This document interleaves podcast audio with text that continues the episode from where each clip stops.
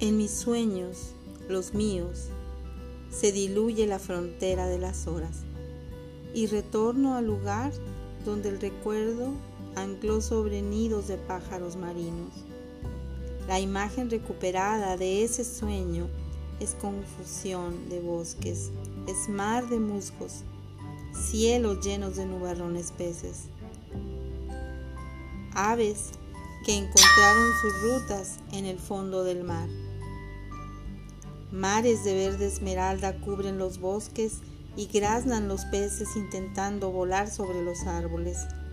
Yo mientras anclo mis naves a la bruma que cubre los picos más altos en los cielos.